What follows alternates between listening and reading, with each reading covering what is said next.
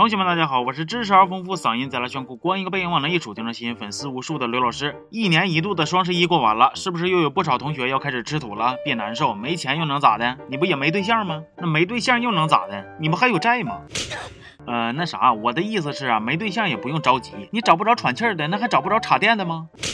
干啥呀？我说的插电的是机器人，你们寻思啥呢？那么今天我就要给大伙儿白活一部由郑爽主演的讲述人类跟机器人搞对象的爱情偶像剧《我的保姆手册》。故事是这样子的：话说在这个一零二呃二一四六年，由郑爽扮演的女主角是一个人工智能机器人，名字叫 Sorry，听起来还挺客气的啊。Sorry 安装了一个新研发的爱情模块，为了测试，就必须得回到二零一八年跟古人类谈场恋爱。这个设定乍一听好像还挺唬人的，但是同学们，你们好好琢磨琢磨，一百多年后的机器人为了测试。新功能找古人类谈恋爱，这就好比苏东坡昨晚炖了一个肘子，然后要找个大猩猩来帮他尝尝咸淡你说这不是扯淡的吗？这扯淡扯淡，是不是搁这来的？而 Sorry 盯上的2018年古人类是个刚有点人气的小明星，他还正好赶上小明星的经纪人要举办个啥保姆大赛，对，没错，就是选保姆。完了还美其名曰为了帮小明星提高人气，你那是人气吗？你那就是气人。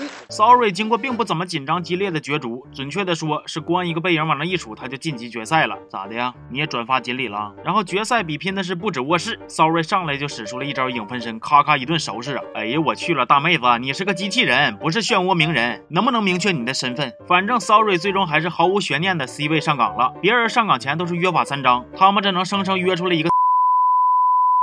这不许那不许，说了一大堆呀，最后还特意强调说小明星非常不喜欢陌生人，所以即使 Sorry 的身份是贴身保姆，也绝对不能出现在小明星面前。哎呦我去了，我是真服了，你不让人出现，你让人咋贴呀？还不喜欢陌生人？那大哥，你之前对待陌生粉丝的时候可不是这副嘴脸呢？咋的呀？耗子扛枪窝里横呗？就这样，Sorry 在家里边得一边干活一边藏猫。入职第二天，Sorry 被临时要求给小明星送衣服，还必须得在四十分钟内送达。哎呦我的妈，还接个大活！但是我万。万万没想到啊！人家一个闪现，刷就到了。那你既然有这本事，之前还躲躲藏藏的干啥呀？有意义吗？小明星还有个竞争对手，俩人为了争夺同一部戏的男一号，一直明里暗里的斗。有天一觉睡醒，小明星的票数就被对手给反超了，经纪人非常生气。短时间内增长这么快，肯定是刷票了。哎呀，原来演员也需要这种操作呀！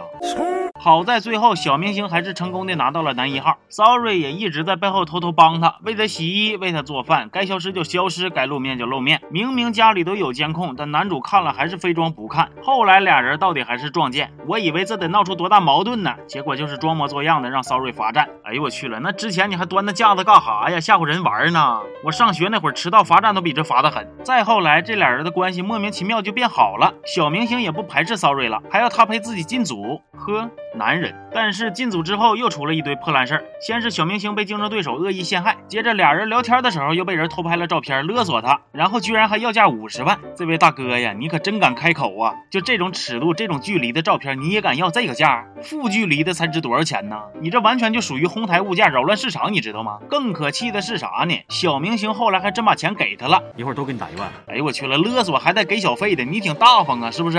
剧组的女一号是个爱耍大牌的大明星，平时就事儿事儿的。某天，他跟对象幽会被狗仔拍着了，却被误以为他是跟小明星有一腿。女一号为了保护自己的声誉，就说自己其实是真的在和小明星谈恋爱。我也不知道，就被拍一下，怎么就影响自己的声誉了？你拍那是照片啊，还是 X 光啊？完了，小明星发现自己突然莫名其妙就多了个女票，当场就笑，不是当场就急眼了。后边的剧情是咋发展的，我也不知道了，因为暂时就看到了第四集。但是我觉着我应该也不太想知道了。这部剧的豆瓣简介上说，这是一场娱乐圈阴谋下的爱恋成长，一。对人工与智能对决下的欢喜冤家的故事，我人工看了四集，是一点智能都没看出来呀，智障倒是感受到了。女主角作为一个飞檐走壁、无所不能的炫酷机器人，天天就喊男主小傻瓜、小傻瓜、小傻瓜、小傻瓜、小傻瓜，偶尔还要念叨一句累死宝宝了。哎呀，您都已经先进智能到这种地步了，就不能把网络流行语的词库更新一下吗？你这是干啥呀？走复古怀旧风啊？还有那男主也是，能耐不大，脾气还不小，